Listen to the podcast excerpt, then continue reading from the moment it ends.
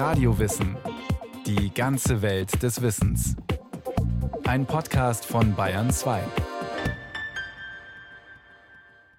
Eine neue Folge Radio Wissen. Uran ist das Metall, das das gegenwärtige Atomzeitalter erst möglich gemacht hat. Schon seine Gewinnung im Uranbergbau ist mit Risiken für Mensch und Natur verbunden. Sein Einsatz in Atomkraftwerken in aller Welt erst recht.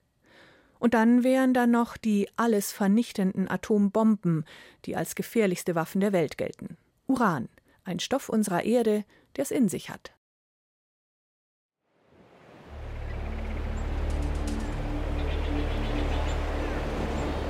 Der heiße, trockene Wind pfeift durch den Wüstencanyon in den Outbacks im Nordwesten Australiens. Die Gesteinsschichten am glatt geschliffenen Felsen zeigen beige-braune Wellen. Kleine stachelige Sträucher säumen den Pfad zu der uralten Felszeichnung, die die Ureinwohner hier vor Jahrtausenden hinterlassen haben. Klar erkennbar auf dem hellen Felsen die Darstellung einer Riesenschlange, mit der eine Frau und ein Mann kämpfen. Das Ungeheuer hat einen Speer im Körper. Ungewiss seit Jahrtausenden, wer gewinnt. Das Bild zeigt die mythologische Regenbogenschlange, von der überliefert ist, dass sie schlafen, die Gifte im Untergrund bewacht und nicht geweckt werden darf. Doch der Untergrund liegt offen. Seit rund 50 Jahren wird auch hier auf dem Land der Nyamal der Stoff abgebaut, der in Kraftwerken das atomare Feuer nährt und in Bomben für unvorstellbare Zerstörung sorgen kann. Uran. Es wird wohl ein Geheimnis bleiben, wieso indigene Völker rund um den Globus in Zeichnungen und Geschichten ihre Nachfahren immer wieder vor einer großen Gefahr warnten, die in der Erde verborgen sei und dort verbleiben müsse. Die Hopis im US-Bundesstaat Arizona prophezeiten Kürbisse voll heißer Asche, die vom Himmel fallen und Tod bringen würden. Die Mayas warnten vor dem Salz des Todes Ayakatki, das in der Erde bleiben müsse. Heute ist die Heimat vieler alter Völker von stillgelegten Minen durchlöchert, aus denen man bis vor kurzem das letzte Gramm Uranerz gekratzt hatte.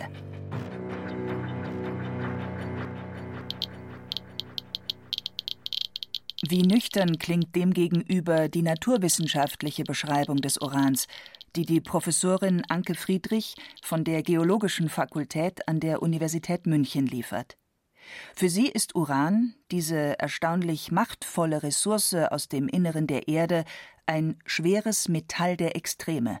Das Uran nimmt eine besondere Stellung ein, weil es eins unserer schwersten Elemente ist, schlechthin. Es ist auch eins der größten Elemente und aufgrund dessen hat es besondere Eigenschaften. Uran hat ja 92 äh, Protonen, aber viel wichtiger in dem Zusammenhang ist, es hat 146 Neutronen. Und zur Radioaktivität kommt es, weil eben dieses Ungleichgewicht besteht zwischen der Anzahl der Protonen und der Neutronen in so einem Atomkern. Das ist schon mal was Besonderes und fast das einzige mit zwei wichtigen Zerfallsreihen. Das heißt, das Uran zerfällt in zwei Endprodukte und daraus ergeben sich eine ganze Reihe von charakteristischen Möglichkeiten für die Menschheit in jeder Hinsicht. Als Pechblende war das eigenartige Material von den Bergarbeitern in den Silberminen des Erzgebirges schon vor Jahrhunderten bezeichnet worden. Über seine Wirkung munkelte man, nachdem bei vielen Grubenleuten die gefährliche Schneeberger Krankheit grassierte.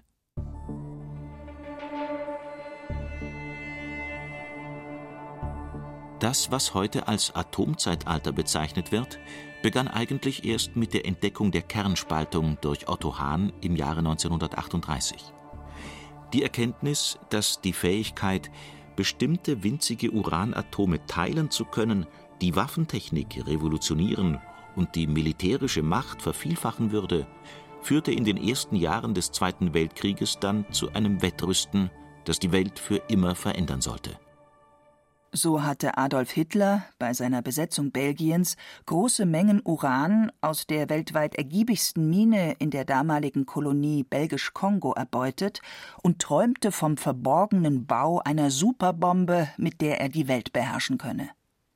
Grund genug für die USA unter Roosevelt, bei strengster Geheimhaltung im Manhattan Project am versteckten Forschungszentrum Los Alamos die Entwicklung der ersten Atombombe voranzutreiben. Auch als der deutsche Faschismus am Bombenbau scheiterte, wurde in New Mexico weiter geforscht.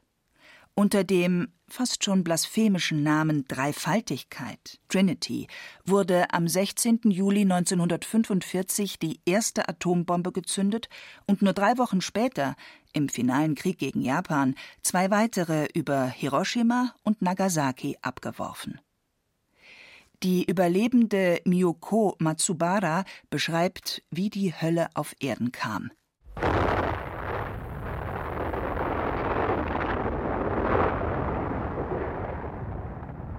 Suddenly, I saw big, big fireball come like a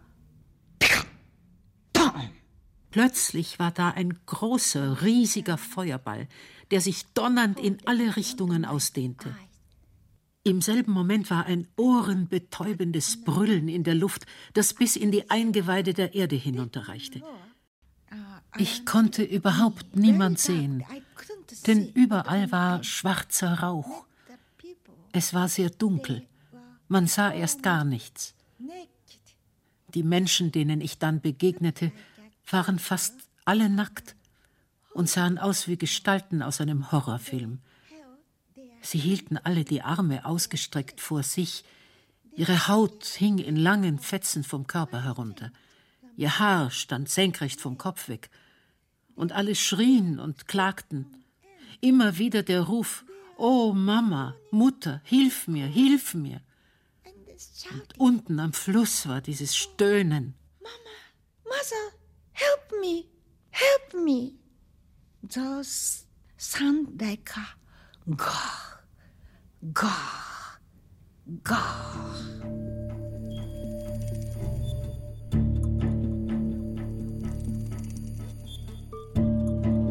Wer nahezu kosmische Gewalten aus dem schweren Metall Uran freisetzen konnte, das wurde an diesem Tag deutlich, der konnte die Welt beherrschen. Doch statt sich angesichts der Hölle des atomaren Massenmords zu besinnen, setzte nun das Wettrennen auf das Elixier der maximalen Zerstörung ein. Überall auf der Welt begann man nach Uran zu schürfen, unter allen Umständen, ohne Rücksicht auf Verluste. In den ersten Jahren des Uranrush wurden die Arbeiter ohne Schutzkleidung in die Minen geschickt, bohrten trocken ins staubige Gestein und atmeten das frei werdende Radongas mit hoher Alphastrahlung ein. Allein in den USA gibt es heute 15.000 solcher verlassenen Minen, meist in den Reservaten der Ureinwohner, die sich für ein paar Dollar ahnungslos der tödlichen Bedrohung aussetzten. Eine schleichende Katastrophe, die Tausende verstrahlte und ganze Landschaften durch den strahlenden Abraum und Uranschlamm unbewohnbar machte. In den Vereinigten Staaten werden solche Landstriche mit einem fast religiösen Vokabular heute als National Sacrifice Areas, Orte des nationalen Opfers bezeichnet. Der Abbau von Uran für Energiegewinnung und Waffen ließ sich ohne Diktatur und Kolonialismus, ohne Menschenopfer und die Verletzung von Menschenrechten nicht verwirklichen. Denn die Gewinnung des strahlenden Metalls im Bergbau verlangt ein koloniales Muster, konstatiert Horst Hamm, Umweltjournalist und Co-Autor des Uran-Atlas, den der BUND und die Rosa-Luxemburg-Stiftung herausbrachten. In Afrika hat der Uranbergbau direkt in der Kolonie begonnen, in Belgisch-Kongo. In einem demokratischen Land, das dicht besiedelt ist, ist Uranbergbau einfach nicht möglich, weil die Leute sich dagegen wehren würden. In Kanada, in den USA und in Australien sind ja auch große Mengen Uran abgebaut worden. Aber das wurde in Reservaten der indigenen Völker abgebaut, die erstmal nicht aufgeklärt wurden über die Gefahren und denen bis heute eigentlich eine angemessene Entschädigung verweigert. Der Bevölkerung hat das nichts gebracht. Also es gibt Uranabbaukritiker, die sagen, den Gewinn machen andere, uns ist nur der radioaktive Staub geblieben.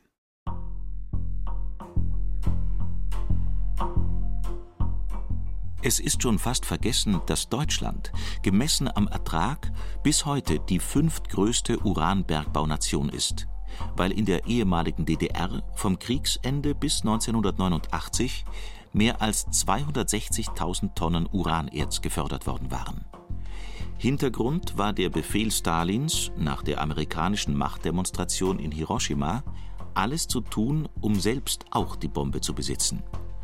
Die UdSSR, Besatzungsmacht in Deutschlands Osten, verwandelte das Erzgebirge innerhalb kürzester Zeit in eine Hochsicherheitszone, die Uran für das atomare Rüstungsprogramm lieferte.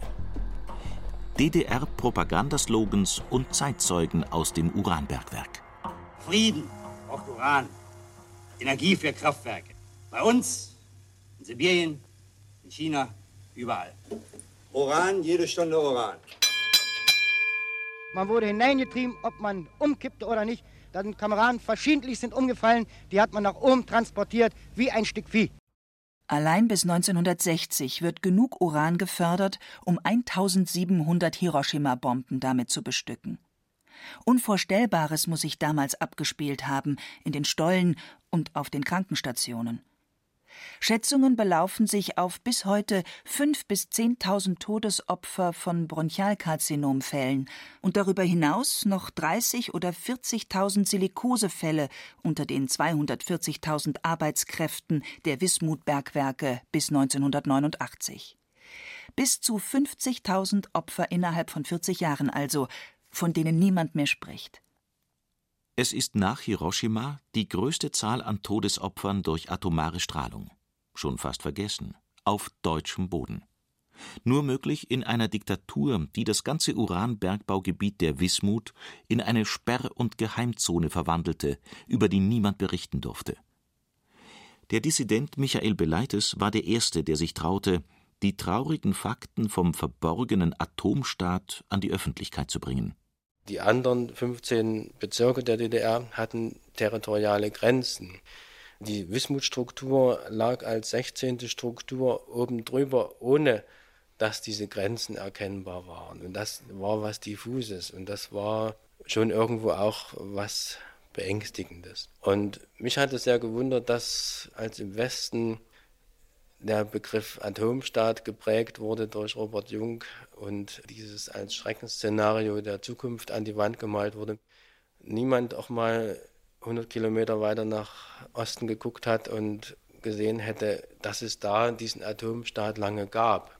Und diesen Atomstaat Wismut, das war eben nicht nur totale Überwachung und Verängstigung, sondern das war auch eine Selbstzensierung der Menschen, wenn man was über Wismut wissen wollte, haben sich die Leute abgeduckt und Gespräche verstummten. Da herrschte die Angst plötzlich.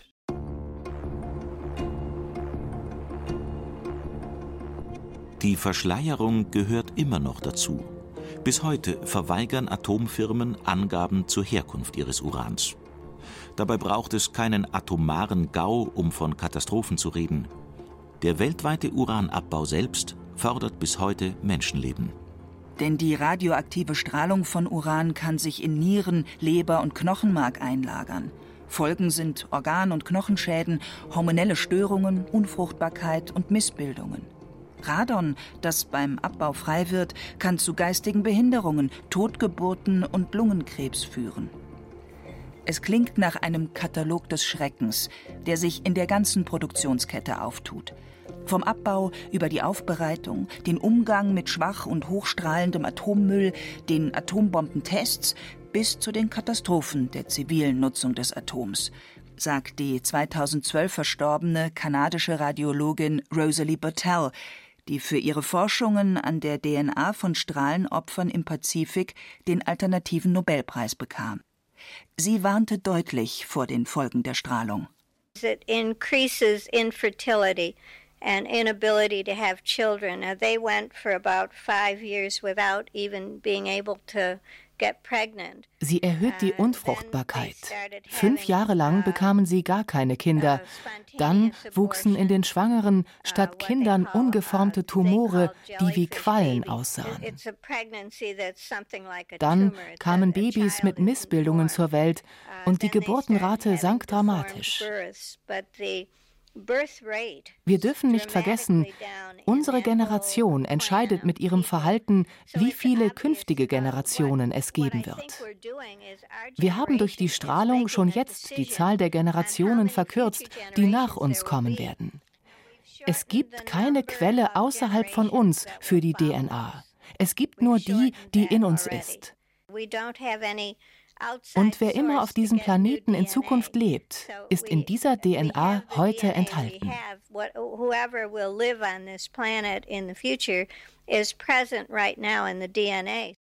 Der heutige Mythos von der sauberen Atomenergie aus weltweit 443 Reaktoren, die fast 400.000 Gigawatt Strom liefern, hat tiefe Risse.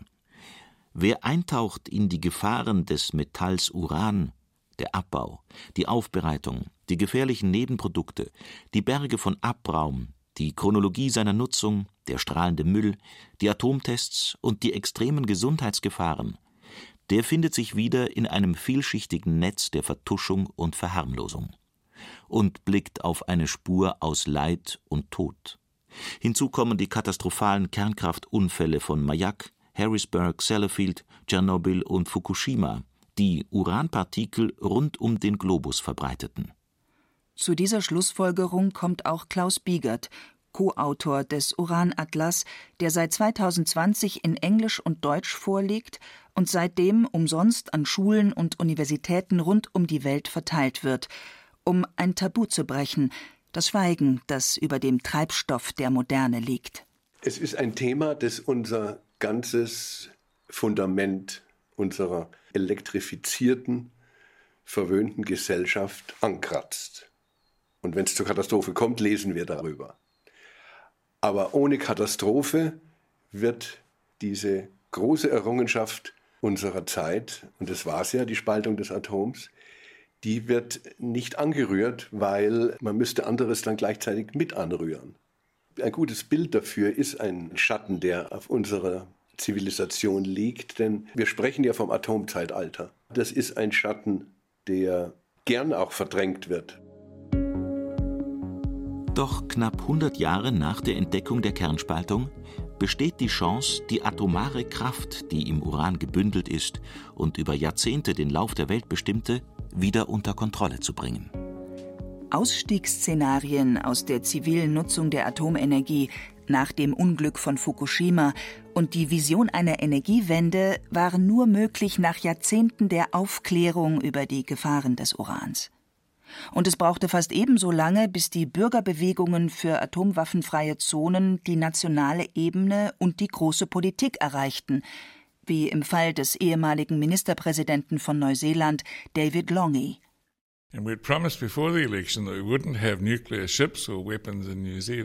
Vor der Wahl versprachen wir, keine Atomwaffen oder nuklear betriebene Schiffe mehr nach Neuseeland zu lassen. Und nach der Wahl setzten wir es um. Verhandlungen mit Nachbarstaaten führten dazu, dass der gesamte Südpazifik zur atomwaffenfreien Zone wurde. Die Bürger wollten es so und ihre gewählte Regierung setzte diese neue Atompolitik um. Dieses Prinzip gilt es nun auf die ganze Welt anzuwenden. Weltweit kleine und große Schritte, die schließlich dazu führten, dass sich die Vereinten Nationen im Jahr 2017 auf einen Vertrag zum Verbot von Atomwaffen einigten der global am 21. Januar 2021 in Kraft trat, auch wenn die Atommächte selbst ihn nicht ratifiziert hatten. Der globalen Bürgerbewegung zum Verbot von Atomwaffen, kurz ICAN, wurde für ihre Vorarbeit zum Vertrag 2017 der Friedensnobelpreis verliehen. Ihr deutscher Mitbegründer, der Aktivist Sascha Hach, ist überzeugt, dass es der Bürgermacht selbst bedarf, wenn die atomare Bedrohung wieder unter Kontrolle gebracht werden soll. Es ist möglich, was zu machen, wenn man als Zivilgesellschaft zusammenarbeitet. Es ist möglich, wenn man sich international vernetzt. Und es ist möglich, wenn man einen pragmatischen Ansatz wählt. Also nicht jetzt ideologisch rangeht, sondern wirklich den Fokus auf die humanitären Auswirkungen, also auf die sachliche Problematik von Atomwaffen legt. Der Vertrag ist ein moralisches Druckmittel, aber auch ein völkerrechtliches Druckmittel. Und das heißt, es wird sehr viel schwerer, die Atomwaffenpolitik fortzusetzen, wenn immer größere Teile der Welt das nicht mittragen.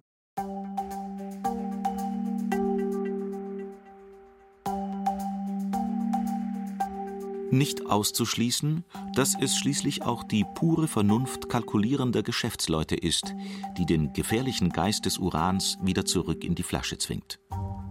Denn nach jahrzehntelangen Höhenflügen ist nach Fukushima der Preis für das Metall der Extreme so weit in den Keller gerutscht, dass sich der immer teurere Abbau heute nicht mehr lohnt.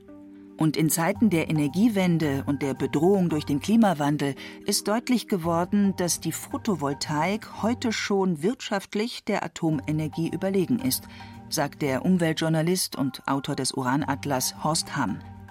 Er spricht aus, was viele denken. Photovoltaik und Windkraft sind überall auf der Welt inzwischen so kostengünstig. Wir sind zum Teil bei unter einem Cent pro Kilowattstunde. Da ist es einfach sehr viel besser, das Geld zu nutzen, die erneuerbaren Energien zu fördern und damit etwas gegen den Klimawandel zu tun. Wir können mit dem gleichen Geld wesentlich mehr Klimaschutz machen als mit Atomkraft. Wir bräuchten solch ungeheure Mengen an Atomkraftwerken, um in relevanter Weise Kohle, Öl und Gas zurückzudrängen. Das mag man sich gar nicht vorstellen. Wollen wir uns vorstellen, dass in jedem Land Afrikas, in jedem Land Europas, in jedem Land Asiens zigfach Atomkraftwerke gebaut würden, die technisch gewartet werden müssen, die sicher laufen sollen, die enorme Mengen Atommüll generieren würden. Nein, das wollen wir nicht. Wir wollen eine Energiewende und die heißt Sonne und Wind. Noch ist das Material als wohl giftigster Stoff der Erde in unseren Händen.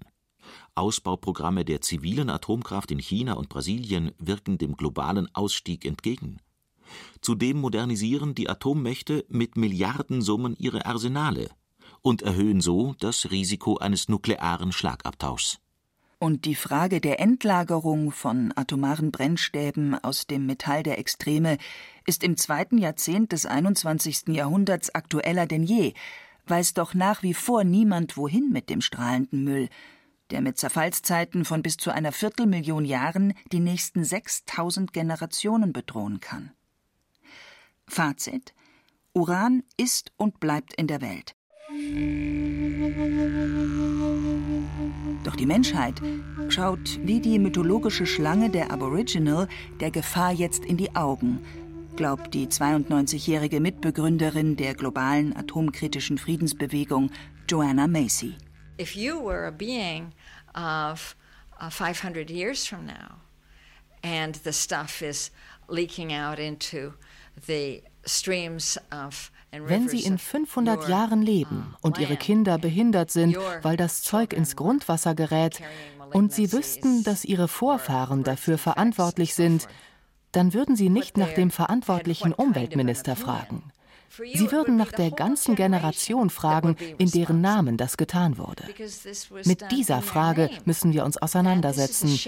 Es betrifft uns alle. We all have to face it and we all need each other.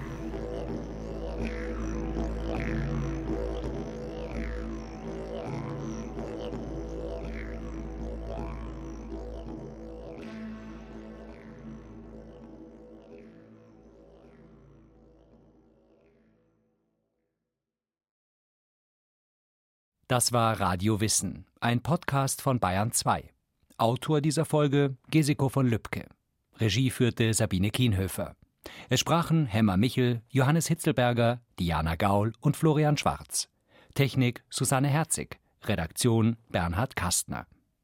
Wenn Sie keine Folge mehr verpassen wollen, abonnieren Sie Radio Wissen unter bayern2.de slash radiowissen.